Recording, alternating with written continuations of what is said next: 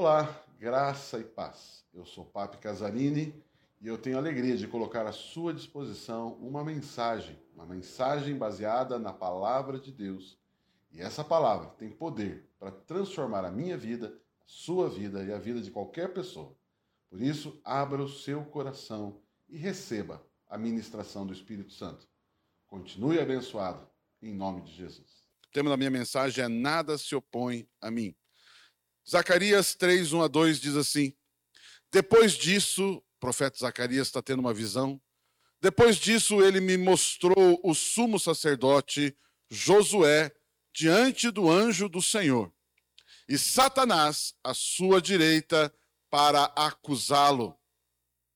O anjo do Senhor disse a Satanás: O Senhor o repreenda, Satanás. O Senhor que escolheu Jerusalém o repreenda. Este homem não este homem não parece um tição tirado do fogo? Próximo. Ora, Josué. Ah, não, tá aqui, tá aqui. Até os dois são. Na minha versão diz assim, eu vou ler aqui na minha versão. Diz: Deus me mostrou o sumo sacerdote Josué, o qual estava diante do anjo do Senhor, e Satanás à mão direita dele, de quem? Do anjo, para se lhe opor, para acusar. Mas o Senhor disse a Satanás: O Senhor te repreende, não o Senhor te repreenda. O Senhor te repreende, ó Satanás. Sim, o Senhor que escolheu Jerusalém te repreende. Não é este um tição tirado do fogo? Hoje eu quero conversar, como eu falei, um pouquinho sobre essa dinâmica que a gente chama de batalha espiritual como é importante nós entendermos essa, esse tema. Esse tema é muito importante, porque afinal de contas, diariamente a gente convive com isso e estamos em constante batalha. Aliás, a maior parte dos problemas, dificuldades, lutas, situações que vivemos são batalhas espirituais e nós precisamos entendê-las que assim são. É, a oposição que sofremos da parte das trevas, né, precisamos entender isso a oposição que sofremos da parte das trevas e como se comportar diante de processos como esse. Como agir nesses momentos e, principalmente, como vencer e subjugar o mal e assim estabelecer e manter a paz. Nós precisamos manter a paz. Quando eu digo a paz, não é somente a calma, a tranquilidade, mas a paz é o pleno funcionamento das coisas. Quando eu digo paz, estou falando do pleno funcionamento das coisas. As coisas têm que acontecer do jeito que deve acontecer. O casamento deve acontecer como deve acontecer. Pais e filhos devem funcionar como deve funcionar, como foi estabelecido pelo Senhor. A vida financeira, a vida de saúde. Um corpo saudável é um corpo em paz. Uma vida financeira em dia é uma vida financeira em paz. Uma vida, um casamento bem sucedido bem, é, é bem feito, bem estabelecido, é um casamento em paz, e por aí vai. Então, por isso eu coloco, como a gente vencer nesses processos de batalha espiritual, de oposição das trevas, que visam justamente tirar a paz. O diabo veio para tirar a paz. Ele veio para roubar, matar, e eu vou falar um pouquinho mais sobre isso daqui a pouco, mas ele veio para tirar isso, nos tirar e, e opor-se a todo o processo de paz na minha vida, na sua vida, na minha família, na sua família, no seu trabalho, na vida aí fora. Né? Quando você vê aí uma, um, um, um trânsito caótico, é um trânsito sem paz. Quando você vê uma política com problema, uma política sem paz.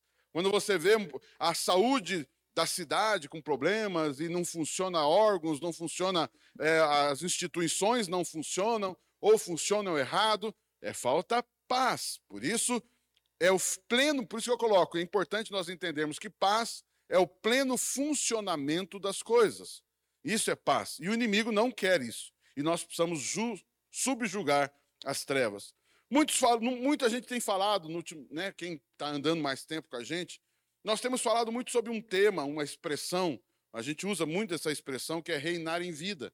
Não é verdade? Sempre falamos isso, reinar em vida, reinar em vida. Romanos 5,17 fala sobre esse texto. Vamos só ler ali, relembrar esse texto. Se, ela, se pela transgressão de um só a morte reinou, por que, que a morte reinou? Porque a, foi embora a paz, por causa do pecado. E o que aconteceu? A morte reinou. muito mais, aleluia, muito mais, aqueles que recebem de, recebem de Deus a imensa provisão da graça e a dádiva da justiça, o que vai acontecer com eles? Reinarão em vida por meio de um único homem, Jesus Cristo. Queridos, todo o processo de vida depende de Jesus, depende de estarmos em Jesus. Amém? E assim, a paz. Vida traz paz, morte traz caos, traz rouba a paz. Reinar, reinou a morte, mas agora, pelo dom da justiça, reinar em vida. Esse é o propósito de Deus para nós. A morte sempre reinou, governou, subjugou o homem, e esse não tinha escolha, ou ele era forçado a viver isso. É uma consequência. Mas agora, pela obra de Jesus, nós podemos então mudar isso, manifestar um novo governo, o governo da vida, reinar em vida, trazendo, e uma das consequências disso, ou do fruto disso, é a paz. Reinar em vida também é vencer as batalhas espirituais. Se você vence uma batalha espiritual, você está reinando em vida. Se você não vence a batalha espiritual, você está deixando de reinar. Nós precisamos vencer as batalhas espirituais. E para vencer as batalhas espirituais, precisamos então desse conceito de reinar em vida. Vencer as batalhas espirituais, outra expressão, vou usar aqui, as oposições das trevas. Escute isso: oposições das trevas. É, ser vencedor nesses processos e manifestar a paz, alegria no Espírito Santo. Que que é o, qual que é o nome disso? Alegria, paz, é, paz alegria é, no Espírito Santo. O reino de Deus. Jesus disse: o reino de Deus não consiste em comida, bebida, não, mas consiste em paz, alegria no Espírito Santo. Isso é o reino de Deus. Aonde existe alegria, paz, é, paz, alegria no Espírito Santo, isso significa que o reino de Deus está ali. Porque o resultado do reino de Deus é paz e alegria. Ok? Então isso é interessante. O resultado do reino de Deus, perceba, não é abundância de comida, nem abundância de bebida, nem subsistência. O reino de Deus é paz e alegria. Ou seja, mesmo que você não tenha comida, bebida e vestuário, você está em paz. Se você não tem paz porque não tem comida, é porque você não tem o um reino. Se você não tem alegria porque está faltando alguma coisa, é porque você não tem o um reino. Se você precisa ter para ter alegria, é porque você ainda não experimentou o reino de Deus. O reino de Deus está independente disso. Embora o reino de Deus também traz isso. Amém, não? Porque ele diz: buscar em primeiro lugar o reino de Deus, e as outras coisas vos serão acrescentadas. Perceba, eu gosto que Jesus é tão lindo que ele considera tudo que existe jamais como outras coisas. Ele resume tudo isso como outras coisas, ele nem menciona comida, bebida, vestuário e ter isso de uma forma abundante. Mas ele vai dar isso porque é promessa da palavra de Deus. Deixa eu voltar aqui um pouco nesse texto. Esse texto aqui que nós lemos é muito rico. Nós estamos falando aqui com o profeta Zacarias. O profeta Zacarias, ele tem uma visão sobre Josué. Josué define no próprio texto. Tá? Então você vai você vai ver essa história de Josué em dois livros, três livros na verdade. Você vai ver no profeta Zacarias, você vai ver no profeta Ageu, né, o livro de Ageu, no livro de Zacarias, e você vai ver no livro de Esdras. Esdras, Zacarias e Ageu são contemporâneos a história de Esdras e tudo que Esdras faz está sendo é, apoiado pelo ministério profético de Ageu e de Zacarias. Zacarias está tendo ali um momento de que a função dele é o, o ministério profético ali na história de Esdras, e ele tem uma visão, e ele vê Josué, que é o sumo sacerdote daquele processo, né, o sumo sacerdote naquela época dos levitas, diante do anjo do Senhor. É lógico que ele está vendo uma, é uma visão espiritual. Diante do anjo do Senhor, e Satanás está do lado de, do sumo sacerdote. E o texto deixa muito claro: Satanás está do lado do sumo sacerdote com um objetivo muito claro: se opor a Josué. Por que, que Satanás aparece nessa visão? Para se opor a Josué. Perceba isso. O anjo está ali para ajudar Josué e Satanás está ali para se opor a Josué.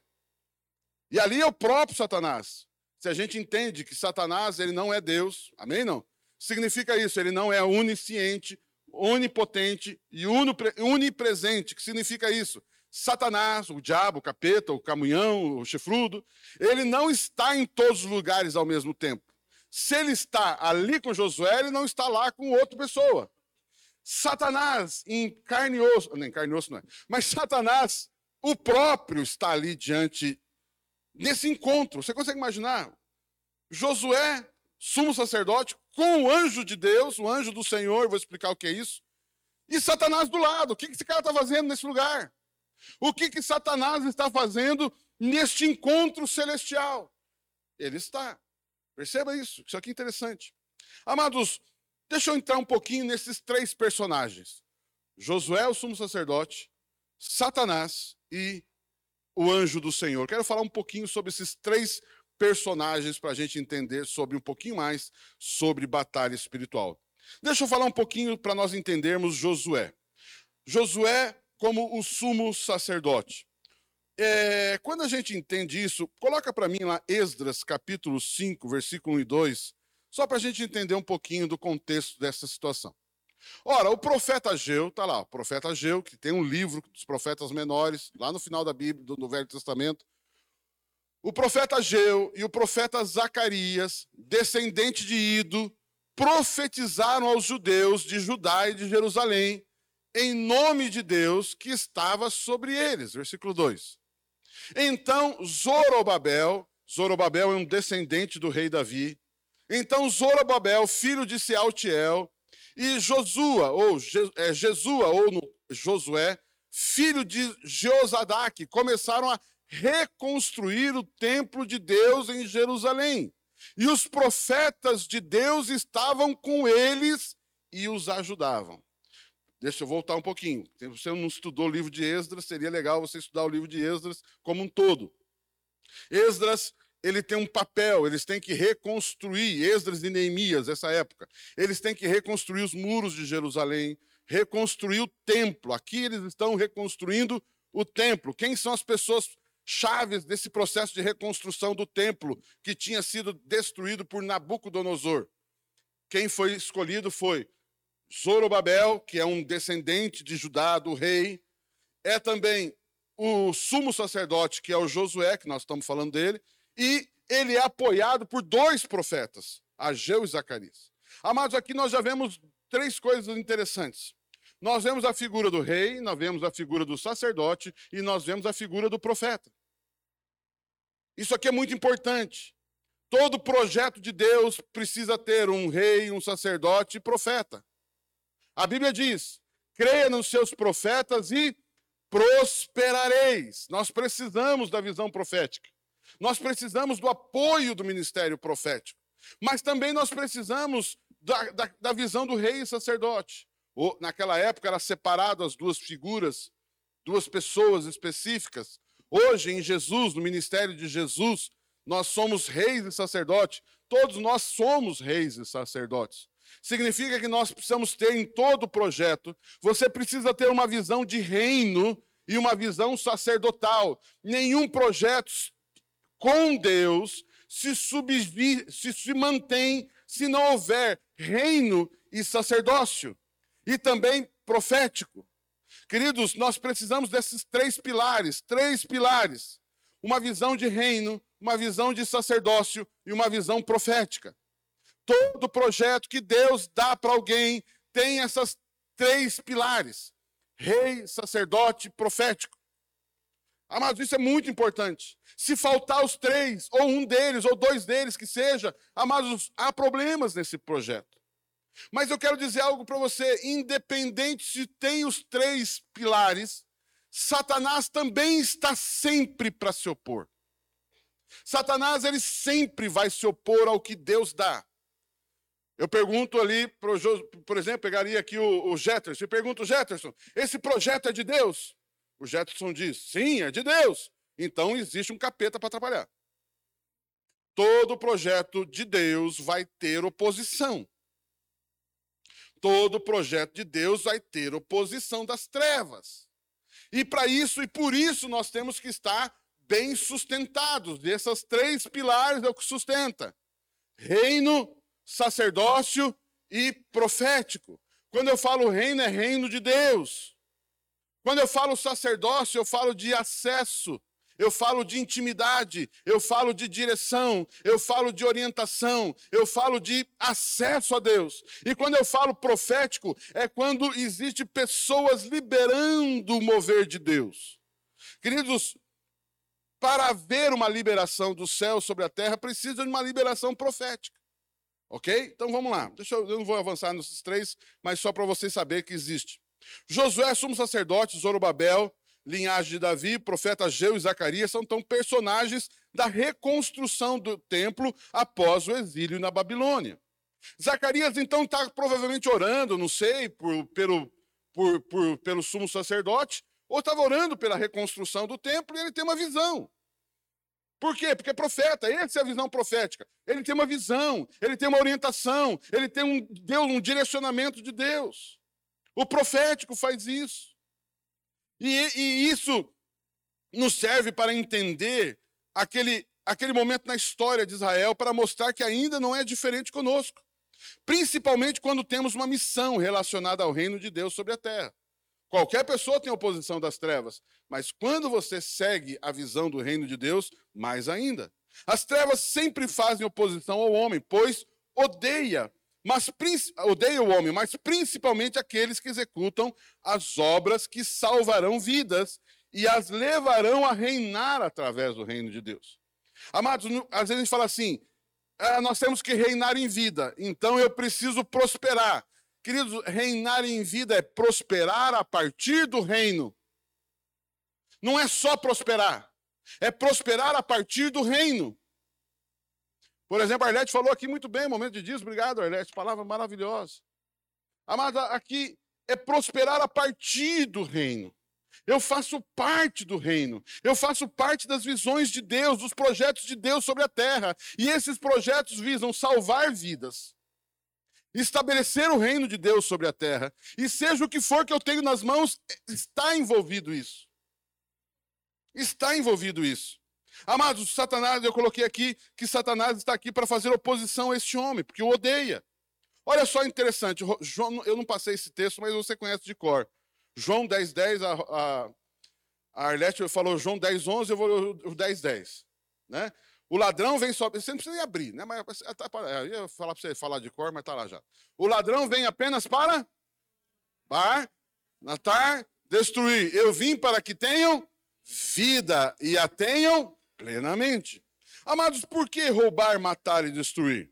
Roubar significa isso, roubar. Roubar porque o homem recebeu de Deus muito. Ou seja, tudo que Deus deu para você, ele quer roubar. E roubar significa o quê? Tomar a força ou tomar sorrateiramente. Escute isso. Você tem duas formas de roubar uma coisa. Eu meto uma arma na cabeça da, da, da, da e falo: me dá isso aí. Ou a, a, a, a Ellen bobeia, dá uma titubeada, deixa meio largado de lado, o inimigo vai sorrateiramente e toma da Arlete. Da Ellen, também da Arlete, mas então, toma. Tudo que Deus te dá está sendo observado para ser roubado. Fala misericórdia. Fala amém, não. Mas é uma verdade, tudo, amado, o diabo quer roubar o seu casamento, o diabo quer roubar o seu tempo, o diabo quer roubar a sua saúde, o diabo quer roubar os seus filhos, o diabo quer roubar o crescimento dos teus filhos, as etapas dos teus filhos, o diabo quer roubar o seu dinheiro, o diabo quer roubar a sua tudo que você tem. Se você é crente, você está no Senhor, ele quer roubar o teu ministério, ele quer roubar, ele quer roubar. E ele rouba, ou ele ele obriga você a, a, a, tomar de você, ou ele toma sorrateiramente. A hora que você vê, você perdeu. Amados, é impressionante. Tem muitas pessoas, e a gente conhece tantas, e infelizmente já passamos por isso também muitas vezes. Aonde a hora que você vê, você fala: onde é que está aquilo? Já foi. Roubou, perdi. Amados, por quê? Porque aquilo que você não entende de batalha espiritual, aquilo que você não dá devida atenção, pode ser roubado da sua vida. E a hora que você vê, e a hora que você precisar, você não tem. Porque foi roubado. Geralmente a gente dá falta quando tenta usar. Não é verdade? A hora que você vai tentar, que você vai dar falta. Aí foi, roubou. O diabo vem para roubar. Também destruir. Escute isso. Por que, que o diabo quer destruir? O que, que ele quer destruir? Ele quer destruir o seu nome, a sua história e o seu legado. O diabo quer destruir o seu nome, a sua história e o seu legado. Ele vai, ele vai fazer isso. Destruir não é só macular, é fazer o teu nome estar associado ao que não é o reino de Deus. Se o seu nome está associado a alguma coisa que não é o reino de Deus, pronto, destruiu o teu legado, porque você é famoso numa coisa, mas não é famoso no reino. Isso, é, você pode ser, e aí entra a questão de destruição. Ele destruiu ter um nome. Eu gosto muito daquele versículo tendo, é, eu sempre confundo, é, é, aquele versículo que diz assim: sendo Deus na forma de Deus, não teve por usurpação ser igual a Deus, mas esvaziou-se, tomando a forma de, de homem, depois tomando a forma de servo, e foi até a morte morte de cruz. Ponto. Jesus desceu até a cruz, até a morte. Mas aí existe um. Aí existe um, um, o próximo versículo. Mas Deus o exaltou. E lhe deu um nome, que é sobre todo nome, diante do qual todo joelho e toda língua que Jesus Cristo é o Senhor, para a glória de Deus Pai. Então, amado, você lembra que o diabo, no começo do ministério de Jesus, o diabo apareceu para Jesus e disse o quê? Tudo isso te darei. Se prostrado me o que, que o diabo queria roubar? O nome de Jesus. O seu nome será conhecido porque você me adorou. Você ganhou reinos da terra através de se prostrar diante de mim. E ele perderia aquele nome que seria dado pelo, por Deus. Pelo que Deus o exaltou, lhe deu o nome. Se, falo, não falo? Claro que eu falo. Não precisa nem perguntar isso. Eu vou dizer algo para você. Deus quer levantar o seu nome. E Ele quer fazer o seu nome conhecido no mundo espiritual. E o seu nome está associado ao reino de Deus. Se hoje eu falo para você Davi, todo mundo sabe quem é. Se eu falo para você Samuel, todo mundo fala quem é. Se eu falo para você Ruth, todo mundo fala quem é, sabe quem é. Se eu falo para você Esther, se eu falo para você é, tantos outros homens de Deus, mulheres de Deus, o nome dessas pessoas estão associadas à história. Ah, está muito longe. E se eu falar para você, Billy Graham?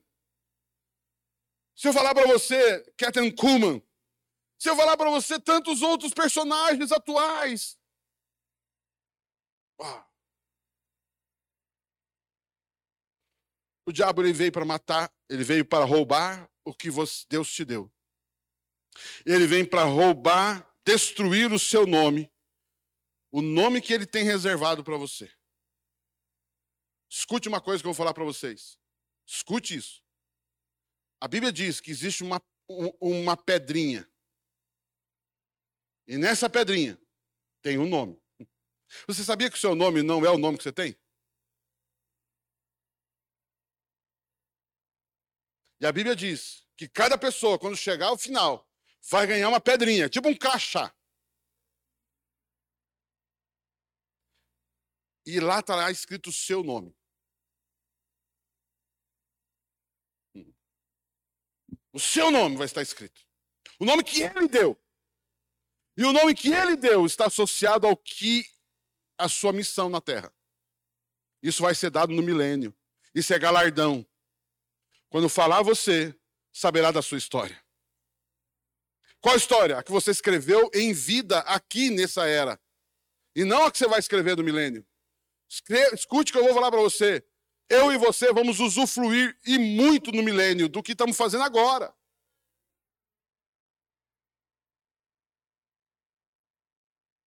Posso ouvir um amém, um aleluia, um glória a Deus? Então, ó, destruir seu nome, sua história, o seu legado e matar. Ele veio para roubar, destruir, eu coloquei roubar, essa ordem, roubar, destruir e matar. Matar o quê? Ele quer levar a pessoa para o inferno. Esse é o grande final e o grande desejo das trevas. Levar a pessoa com ele para o lago de enxofre. Ele quer que a pessoa não seja salva, não experimente a salvação. Isso é a morte. Você acha que é a morte física, necessariamente? Adianta matar uma pessoa e ela ir para o céu? Adianta matar uma pessoa? O diabo, ele até quer também. Mas o que ele realmente quer é a morte espiritual. Por isso a Bíblia diz: adianta você ganhar o mundo inteiro e perder a sua alma. Jesus disse isso. Então vamos lá. Josué também é um tipo de Jesus, né? Falando Josué aqui da história de Josué. Josué então era esse sumo sacerdote que estava junto com esses demais personagens reconstruindo o templo, o templo, o templo de Jerusalém. É, o nome Josué significa o mesmo nome de Jesus. Jesus e Josué é a mesma coisa. Que significa Jesus, Deus é a salvação, ou salvação de Deus. Que significa Josué? A mesma coisa, salvação de Deus. Josué também significa cada um de nós que sofremos oposição das trevas. Ele se opõe a nós quando estamos dispostos a fazer a coisa certa. Ele se opõe a nós enganando, enganando quanto a quem somos, quem Deus é e qual é o nosso real papel sobre a terra. O diabo se opõe fazendo mal. O diabo se opõe principalmente nos. Principalmente não, mas ele se opõe também de uma forma muito forte, nos enganando. O diabo trabalha enganando. Eu vou falar daqui a pouco sobre isso mais. Mas ele também ele, ele se opõe, ele se opõe é, nos fazendo pecar. E depois se opõe, depois de pecar, à acusação. Queridos, esse é, é, é clássico. Ele faz você pecar e depois ele vem com a acusação. E ele começa a acusar você do pecado que você mesmo cometeu. Ele te força a pecar e depois ele vem para cima com acusação. O diabo ele é assim, ele é acusador. E ele se opõe também nos fazendo, querendo nos fazer adoradores dele. Assim nos escraviza. Quanto mais adoração fazemos às trevas, mais escravizados estamos. As cercas, vamos colocar assim, as cercas do local de prisão, as cercas, as grades, chama-se adoração. Quanto mais adoração as trevas têm, mais escravizado e mais impossível de fugir é. Impossível não digo, mas mais difícil de fugir é. Deixa eu falar um pouquinho sobre o, o, o outro personagem, Satanás. Ele, ele, eu acho engraçado o texto, porque o anjo do Senhor, daqui a pouco eu vou falar sobre ele. Satanás, ele diz assim: o anjo do. Ele, quando ele olha para Satanás, que está à sua direita, imagine, Satanás está à direita do anjo. Ok? Está numa posição à direita, tem acesso. E, ele, e o anjo diz para ele: não é você um tição tirado do, do, do fogo? Ele está falando de Satanás, não de Josué. Ele está dizendo: você é um tição tirado do fogo. O que significa isso? Imagina uma fogueira cheia de brasa. Você pega uma brasa acesa, vermelhinha lá, aquela brasa, e você afasta da fogueira. Existe uma brasa acesa fora da fogueira. Esse é Satanás. O que significa isso? Satanás estava na glória, estava lá com o Senhor, mas a rebelião de Satanás fez ele ser expulso. Agora, Satanás é do mesmo material das demais, dos, demais carvão, dos demais carvões, só que ele está separado dos carvões. Significa que ele é um ser celestial, ele é um querubim, ele era um querubim da glória. Um dos privilégios maiores dos seres angelicais é ser querubim. Querubim significa aquele que vive na presença de Deus. Anjo não necessariamente, anjo só vai lá de vez em quando, arcanjo, por aí vai. Mas querubins, a Bíblia diz que Deus cavalga sobre querubins. A arca da aliança tinha dois querubins e Deus aparecia sobre os querubins. Lúcifer era um tipo de querubim. E Lúcifer, ele é tirado por causa da sua rebelião. Um terço do céu. Um terço dos seres celestiais se rebelam junto com, com Lúcifer e eles saem dali. O que significa isso? Ele estava no fogo, mas foi expulso da fogueira, ou seja, do céu. O que significa isso? Olha que linda essa palavra. Olha como o anjo do Senhor fala com, com Satanás. Não é você um tição tirado do fogo? Que ele está dizendo o seguinte: você já foi vencido uma vez, será vencido outra. Você já foi tirado da fogueira. Já houve poder para tirar você. Você, na sua primeira rebelião, já foi vencido. Seja qual for a rebelião que você organizar, também será vencida. Aleluia!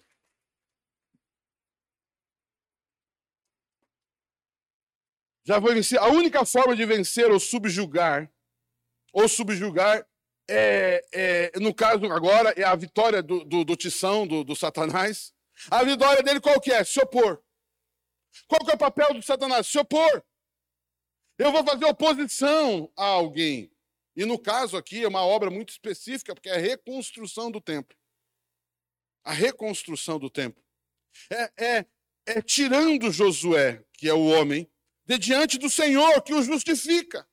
A Bíblia diz que Josué estava diante do anjo. Satanás estava do lado do anjo.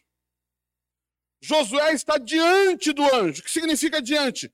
Você é bem-vindo. Você tem agora acesso a mim. Nós estamos tendo relacionamento. Nós estamos conversando. Eu estou tratando você, Josué. Mas existe um traste aqui do lado que está querendo se opor a você. E o que, que o diabo quer? Satanás, ele quer tirar o homem, o Josué, de diante do Senhor. Por isso eu coloquei, eu falei para você repetir hoje no começo da mensagem. Diga assim: Eu estou em pé, diante do Senhor, porque Ele me, me amou, me justificou, estou de cabeça em pé. Nada me condena. Queridos, essa é a posição correta. Estar diante do Senhor. Por isso você acorda de manhã e diz: Eu estou diante do Senhor. Eu estou diante do Senhor. Esse diante do Senhor, ah, papai, mas não é nele. Não, diante do Senhor, o que significa? Eu estou em paz com Ele, eu estou em comunhão com Ele, eu sou bem-vindo e nada me opõe a estar aqui diante dEle. Porque não há condenação. Se não há condenação, é porque não foi aceita acusação. Posso ouvir um amém? Não? Vocês estão comigo aqui, não? É, ele, a, a Bíblia também chama Satanás de serpente. Ele é uma serpente que acusa, levando acusação em relação ao quê? Ao pecado. Né? Lembra Gênesis capítulo 3, versículo 1? Põe lá Gênesis 3, versículo 1. Olha lá como ah, o bicho é velho. Gênesis 3:1, olha lá. Gênesis 3:1. Ora, a serpente, que é Satanás, também conhecido como serpente, o dragão, a serpente era o mais astuto. Aqui mostra uma característica de Satanás: astúcia. Astuto. Estava vendo essa palavra astuto significa sutil, sagaz, astuto, matreiro, é, alguém que faz algo muito premeditado. Ele sabe o que está fazendo. E ele faz de uma forma sutil. Escute isso: Satanás trabalha de forma sutil, por isso serpente. Serpente, ela anda não fazendo barulho, ela anda e ela se esconde, ela é sutil, ela é, ela é perigosa, mas ela fica sempre no silêncio. Amado, sutil, a sutileza das trevas. E ele, ele, ele vai e fala com a serpente, e ele faz perguntas sutis para Eva. Ele diz para Eva: é, é assim que Deus disse: não comereis de toda árvore do jardim. Foi isso que Deus disse. Que ele disse? De todas as árvores do jardim poder, você pode comer livremente, mas de uma árvore não era para comer. E o que, que Satanás induz na conversa aqui com Eva? Não é assim que Deus diz que você não pode comer de nenhuma árvore? E a bobinha caiu. Né? Ela podia ter caído por essa ou se falasse, ó, isso emagrece. Daí ela também foi. brincadeira, brincadeira, brincadeira. Uma piada, né? emagrece, bobo. Isso, come, bobo, isso emagrece. Sutileza significa que ela começa a deturpar. Queridos, a maioria das pessoas que caem espiritualmente caem por sutilezas. É um pensamentinho aqui, é uma conversinha aqui, é uma bobeirinha ali, é uma, é uma, vai, vai, vai sendo engambelado. E ainda usa a base bíblica, está escrito. É, eu vi, tá bem. Mentira. Amém não? Amém não, misericórdia. Olha Apocalipse capítulo 12, versículo 9. Apocalipse 12, versículo 9. Só que nós precisamos entender algumas coisas. O grande dragão, que também é serpente, o grande dragão foi lançado fora. Aleluia! Ele é. Ele é quem? A antiga serpente chamada de Diabo ou Satanás, que engana o mundo todo. Ele e os seus anjos foram lançados à terra. Aleluia. Amados, eles foram vencidos, mas aqui eu quero extrair aqui a serpente, sagaz, engano. Como que se vence a serpente? Olha o versículo 10. Versículo 10, eu gosto desse 10. 12, 10, aí mesmo. Então, olha lá, eu gosto desse então. Então ouvi uma forte voz dos céus que dizia: Agora veio a salvação e o poder e o reino do nosso Deus e a autoridade do seu Cristo, pois foi lançado para fora o o acusador. Opa, peraí, era engano e agora acusador. O acusador dos nossos irmãos que os acusa diante de quem? Acusa diante de quem? Você acha que o diabo acusa você para outro? É para outro que ele acusa você? Ele quer fazer inimizade entre você e Deus. Ele vai falar mal de você para Deus. Ele vai falar mal de você para Deus. E ele vai fazer Deus lembrar. Ele vai, ó oh, Deus, viu o que ele fez? Viu o que ele falou? Viu o que ele pensou? Viu como ele está agindo? E aonde que você está nesse momento? Olha lá, o acusador está diante de Deus, diante, olha lá, né? E eu e você estamos diante do Senhor. Dia de noite, versículo 11.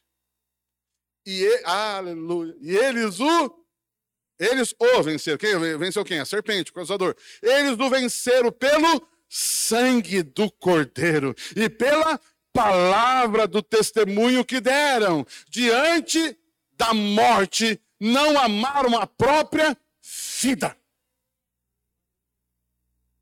Como que você vence Satanás? Pelo sangue do Cordeiro e pela palavra. Palavra do quê? Testemunho. Sangue do Cordeiro significa o quê, o sangue do Cordeiro? O que, que o sangue de Jesus fez por mim e por você? O que, que o sangue de Jesus fez por mim e por você? Nos remiu de todo pecado. Por isso nós podemos dizer nenhuma. Então, quando o Satanás acusa você diante de Deus, o que você mostra? E aí Deus, quando olha o sangue, faz o quê? Ô, ô Tição. ô Tição. Esse aí que você está acusando. Crê no poder, na verdade, do sangue.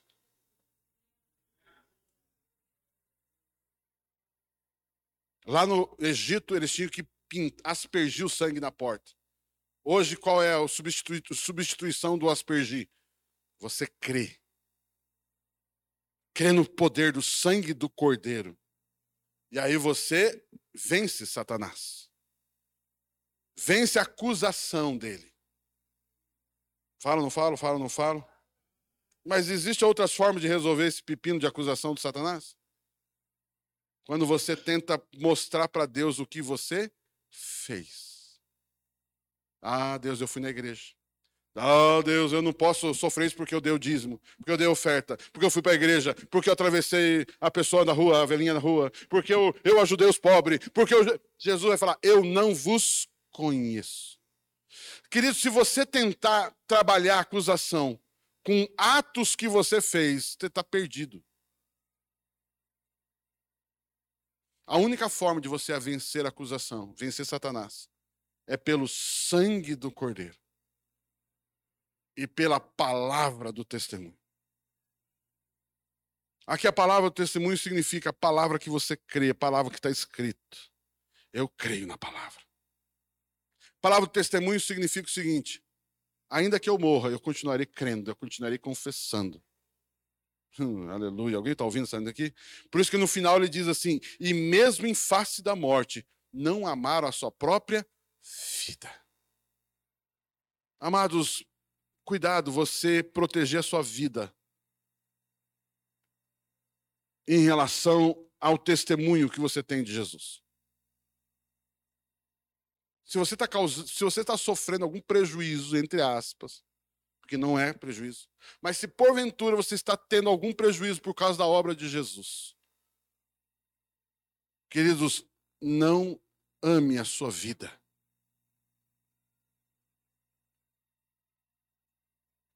Continue firme no Senhor. Continue firme crendo no Senhor e na sua obra. Amém? Vocês estão comigo aqui, não? Amém. Deixa eu avançar. Chega de falar do diabo. Vamos falar do anjo do Senhor. Quem quer ouvir falar do anjo do Senhor? Ah, mas o anjo do Senhor é, pode não ser um anjo qualquer, mas uma teofania de Cristo. Quando a Bíblia fala anjo do Senhor, muitas vezes não é um anjo, anjo, né? Anjo Gabriel, anjo Miguel. Quando a Bíblia fala anjo do Senhor, isso é estudo teológico. Quando a Bíblia fala anjo do Senhor, provavelmente é a manifestação de Cristo no Velho Testamento. É o Verbo. Lá em João capítulo 1 diz que o Verbo se fez carne. Então, esse anjo do Senhor do Velho Testamento se fez carne e ganhou o nome de Jesus, que é o Cristo de Deus. Por isso, Jesus Cristo. Mas no Velho Testamento, todas as vezes que você vai ver a expressão anjo do Senhor, a voz do Senhor. Então, por exemplo, a sarça dente com Moisés. O anjo apareceu na sarça e ela estava em chamas. Quando você vê Deus falando, visitando Abraão, as três figuras que vão visitar Abraão lá no, na, na, tenda dele, aí a história de Sodoma e Gomorra, lembra dessa história? A Bíblia diz que um anjo do Senhor, três figuras parecem lá, e um deles era o anjo do Senhor. E como que eu sei que como é que dá para entender que um deles era o próprio Cristo, uma teofania de Cristo no Velho Testamento? Porque ele recebe presentes. Anjo não receberia presentes. Porque só Deus é adorado. Então Cristo é o Deus, é o Filho. Aqui ele fala o anjo do Senhor, e eu vou mostrar no próprio texto por que esse anjo do Senhor pode ser, para você entender melhor, o próprio Jesus, só que no Velho Testamento. O Verbo de Deus em ação antes de se fazer carne. Pelo cenário que se construiu nesse texto. Eu não li o texto inteiro ainda, só li o primeiro versículo. Pelo cenário que se construiu, diz o anjo do Senhor, o mensageiro, aquele que, que fala em nome de Deus. Até hoje, Jesus é aquele que fala em nome de Deus. Jesus é o Verbo encarnado, o Verbo em ação. É, ele está ali falando com Josué e defendendo Josué. Josué está diante dele para ser o quê? Perdoado, agraciado. Se existe um demônio, Satanás está ali acusando Josué, que é o sumo sacerdote, é porque existia alguma coisa aonde Satanás estava se apegando para condenar Josué e dizer: ele não pode construir esse templo. Ele não pode fazer essa obra. Havia ali algum tipo de acusação, e a gente vai ver no texto esse tipo de acusação. Certamente Satanás estava se opondo. Como que Satanás se opondo? Sempre questionando o pecado, mostrando pecado ou pecados. E ele também está defendendo de Satanás, que estava se opondo. Certamente se opondo devido então ao pecado, aos pecados de Josué. Vamos ler o texto, Zacarias 3, 3 a 5. Ora, Josué vestido de roupas como é que Josué estava diante do anjo do Senhor? Ele estava diante do anjo do Senhor. O Josué estava em outra versão diz roupas sujas. Ora, Josué vestido de roupas impuras estava em Estava o quê? Em pé ou caído, joelhado, postado? Estava em pé, mas a roupa estava suja. Olha lá o próximo versículo. O anjo disse aos que estavam diante dele: tirem as roupas impuras dele. Depois disse, é, disse a Josué: Veja, eu tirei de você o seu pecado e colo coloquei vestes nobres ou vestes limpas sobre você. O que, que o diabo disse, provavelmente disse sobre Josué? Olha a roupa dele. Olha os pecados dele. Aí o diabo o anjo do Senhor para acusação do diabo, de Satanás, e ele olha para José e realmente estava com a roupa suja? Sim. E o que, que ele faz? Ô, turma, pega uma roupa nova aí, troca ele. E ele diz: Josué, veja, eu troquei as tuas roupas. Em outras palavras, o que significa isso? não existe mais acusação, condenação. Como que como é que Jesus defende Josué? Trocando a roupa. O problema é a roupa, Satanás? Então vai, eu vou trocar a roupa dele. Agora a pergunta é: Josué pediu isso? Josué fez alguma coisa para merecer isso? Josué pediu para trocar roupa? Isso foi graça. Vocês estão ouvindo essa mensagem aqui hoje, não? Hã?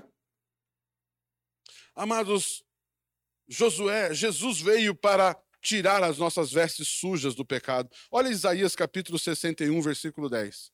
Isaías 61, versículo 10, olha lá. É grande o meu prazer no Senhor, regozija-se a minha alma em meu Deus, pois ele me vestiu com vestes de salvação, e sobre mim pôs um manto de justiça, qual noivo que se adorna a cabeça como um sacerdote qual a noiva que se enfeita com joias. Quem fez isso? O Senhor me vestiu. Ele me adornou, Ele botou joias na minha vida, Ele me deu dignidade, Ele me deu. Eu não estou aqui em pé diante do Senhor pelos meus méritos, eu estou em pé diante do Senhor pelos méritos de Jesus. Gálatas 3, 26, 27. Todos vocês são filhos de Deus mediante a fé em Cristo Jesus. 27. Pois os que em Cristo foram batizados, de Cristo se. Amados, agora eu e você estamos com vestes limpas. A Bíblia ali, outro texto aí, fala turbante na cabeça. Fala como uma noiva adornada de joias. Turbante fala de capacete da salvação. Vestes fala de manto de justiça. Joias fala de dons espirituais. E amados, tudo isso foi dado pela graça de Deus, pelo amor de Deus, pela graça, pela misericórdia, pela bondade do Senhor. Amém, não?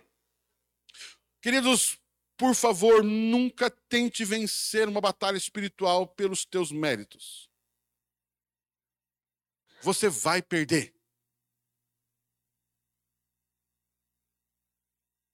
Queridos, você e eu só podemos vencer as trevas através da obra de Jesus. E recebendo o poder do sangue que nos purifica e nos perdoa. Posso ouvir um amém, um aleluia? Não? Em batalha espiritual devemos lutar em uma posição única, sempre diante do anjo do Senhor, diante de Jesus.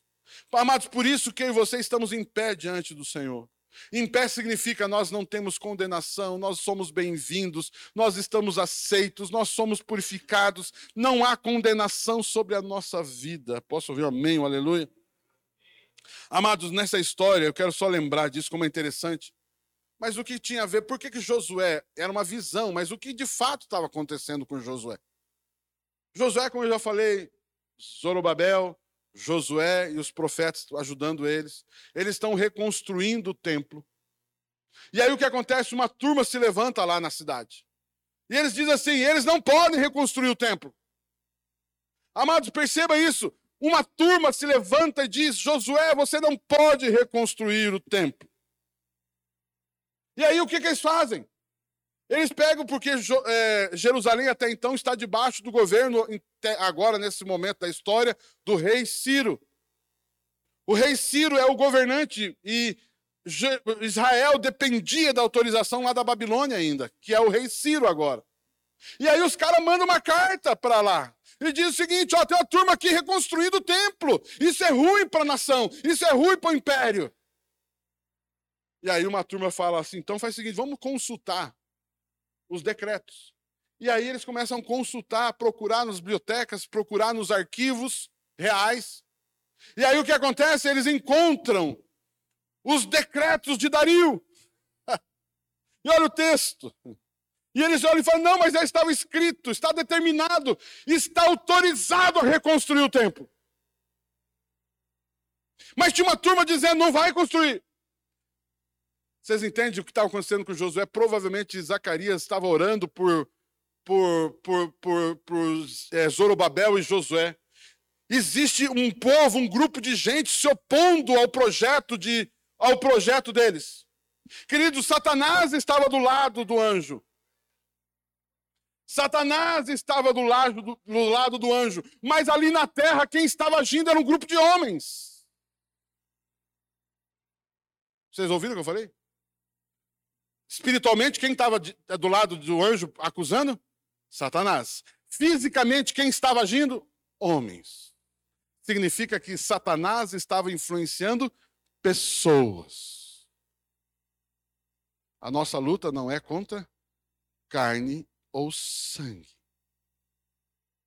Você percebe que o anjo está vencendo aqui no mundo espiritual? O anjo aqui, o Satanás ali, o, o, o, Josué na frente dele, está vendo um processo espiritual que só o Zacarias está vendo, mas lá na terra tinha um grupo de homens se levantando para atrapalhar.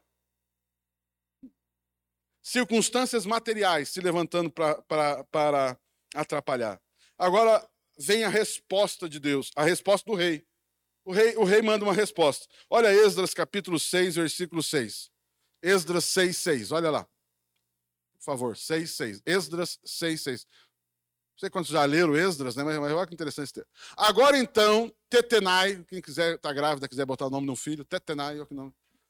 Agora então, Tetenai, governador do território situado a oeste do Eufrates e Setar Bozenai, olha outro nome bonito. E vocês, oficiais nesta, dessa província, e a, isso é uma carta, tá? Isso aqui é uma carta. E amigos deles, mantenham-se afastados de lá. Lá quem? Lá onde? Jerusalém. Mantenham-se afastados, ninguém vai lá atrapalhar. Olha lá, olha o texto. Oito. Avança oito. Mais um. Além disso, promulgo o seguinte decreto. A respeito do que vocês farão por esses líderes dos judeus. Quem é os líderes do judeu? Zorobabel, Josué e os profetas. Principalmente os dois ali. Na construção deste templo de Deus. As despesas desses homens serão integralmente pagas pela tesouraria do rei, de tributo recebido do território a oeste do Eufrates, para que a obra não pare. O nove e o que for necessário, novilhos, carneiros, cordeiros para os holocaustos oferecidos ao Deus dos céus, e o trigo, sal, o vinho, o azeite, conforme for solicitado pelos sacerdotes. Quem que é o sacerdote? Josué, os sacerdotes em Jerusalém. Tudo deverá ser entregue diariamente a ele, sem falta.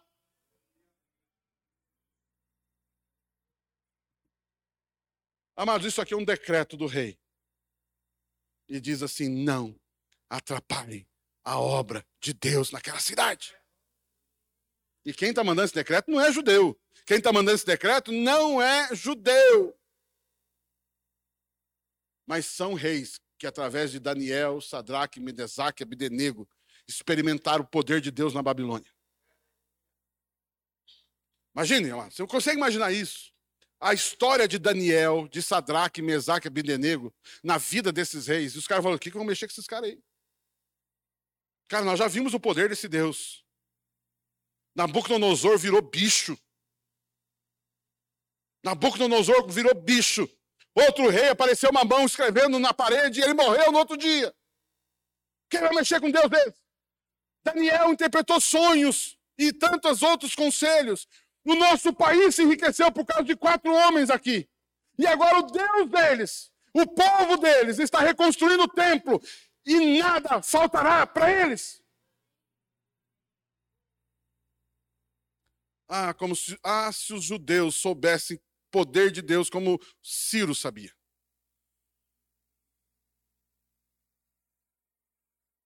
Os ímpios disseram: deixa de construir porque é um templo do Deus dos céus. Eu estava preparando essa mensagem. E aí eu entendi por que, eu devia me pregar essa mensagem. Nós estamos construindo um templo aqui, bem menorzinho. Mas da mesma forma, é um templo para glorificar a Deus. E vem aquela pergunta: quem é você? Quem é você e o seu povo para fazer uma obra dessa? Eu não sou ninguém, mas eu sou lavado pelo sangue do Cordeiro. E se eu estou em pé, e se nós estamos em pé, é por causa do sangue do Cordeiro e pela palavra do testemunho. E Deus está nos dando o privilégio de fazer parte.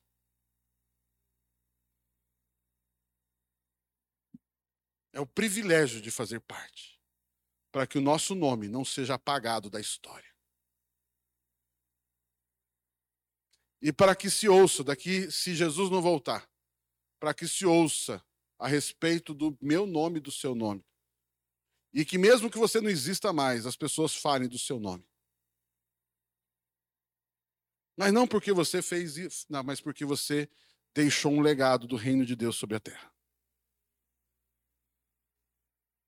Posso ouvir um amém, um aleluia? Amado, deixa Deus usar você. Se envolva. Faça parte. Diga para ele. Faça como Isaías. Essa semana conversamos sobre Isaías, né? Isaías, a Bíblia diz: no ano que morreu o rei Uzias, no ano que morreu um grande financiador da minha vida, no ano que morreu um grande amigo meu que me sustentava, um grande homem amigo de Deus morreu, o rei Uzias. Isaías e Uzias eram muito achegados.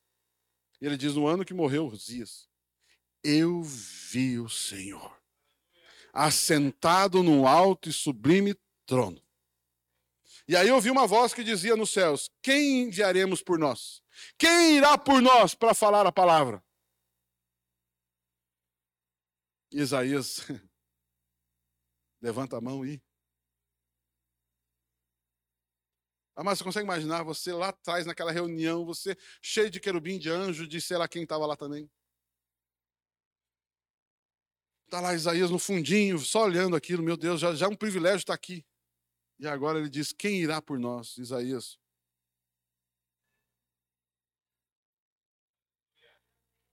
Mas ninguém vai? Ninguém vai? Ninguém vai. E aí Isaías levanta a mão.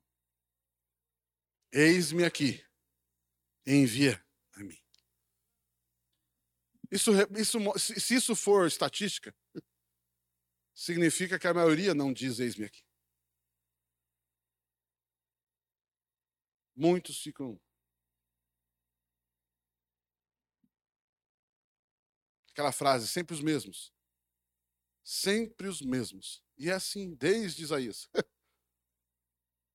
Eis-me aqui. Envia-me a mim.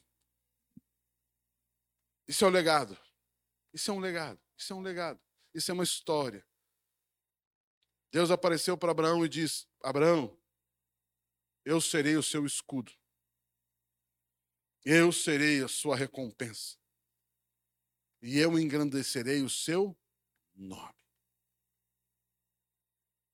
Eu engrandecerei o seu Por isso, até hoje, quando se fala de Abraão,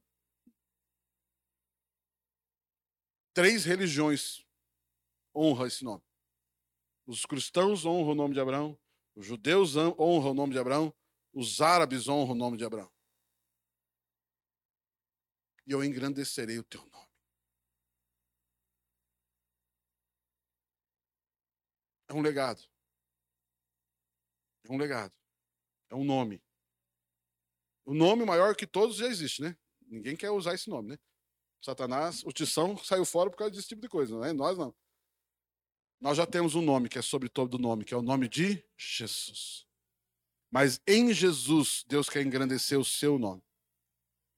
Mas lembre-se que existe oposição. Amém? Vocês estão aqui comigo?